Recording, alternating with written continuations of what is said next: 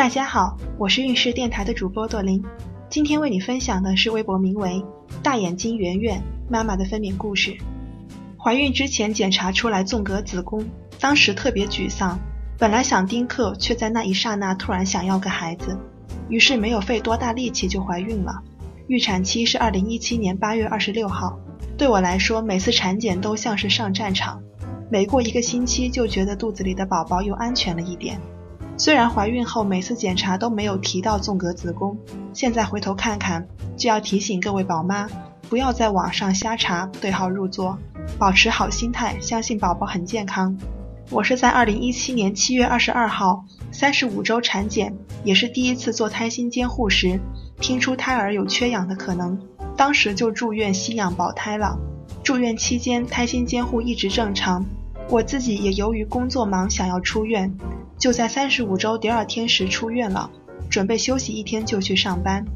七月二十五日中午午睡时毫无征兆的破水了，我侧躺在床上，忽然一股热流流了出来，我从熟睡中惊醒，喊我老公，他当时正准备去上班，吓得手足无措，赶紧叫婆婆过来，我们三个人都吓得不轻，急急忙忙收拾一下就赶去医院了。其实只有五六分钟车程，但老公还是急得闯红灯。赶到产科护士站，护士淡定地问是不是破水了，然后叫我跟她去产房，老公去办手续，婆婆陪着我。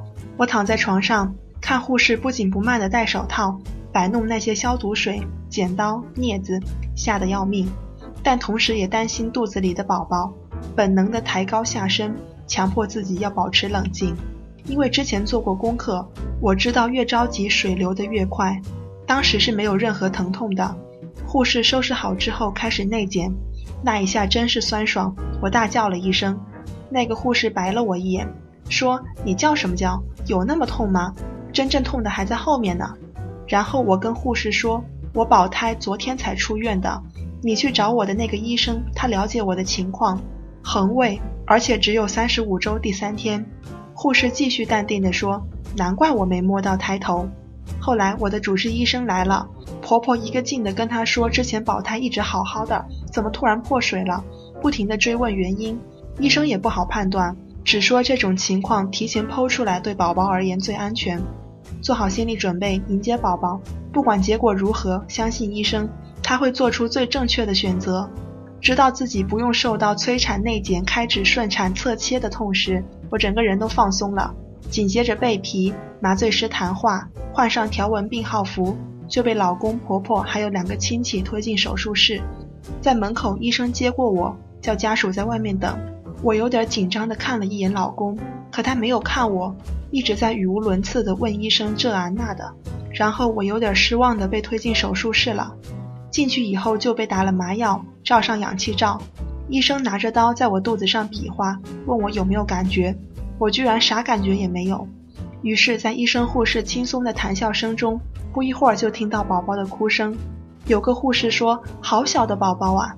我吓了一跳，想着前天 B 超显示五斤，应该不会像个老鼠吧？一问护士宝宝几斤，她说不知道，产房才有称，应该有个四五斤吧。宝宝一直在哭，护士也没有给我看宝宝，说是早产儿，要第一时间送保温箱。出了手术室，我没看到老公，当时挺失望的。后来才知道，宝宝入院手续必须爸爸去办。入住病房之后，不能吃不能动，下半身完全没有知觉，还笑着跟他们说我生了个假孩子，完全没感觉啊。宝宝也没有让我看一眼。慢慢的，麻药作用一点点消失，开始觉得腹部火辣辣的疼。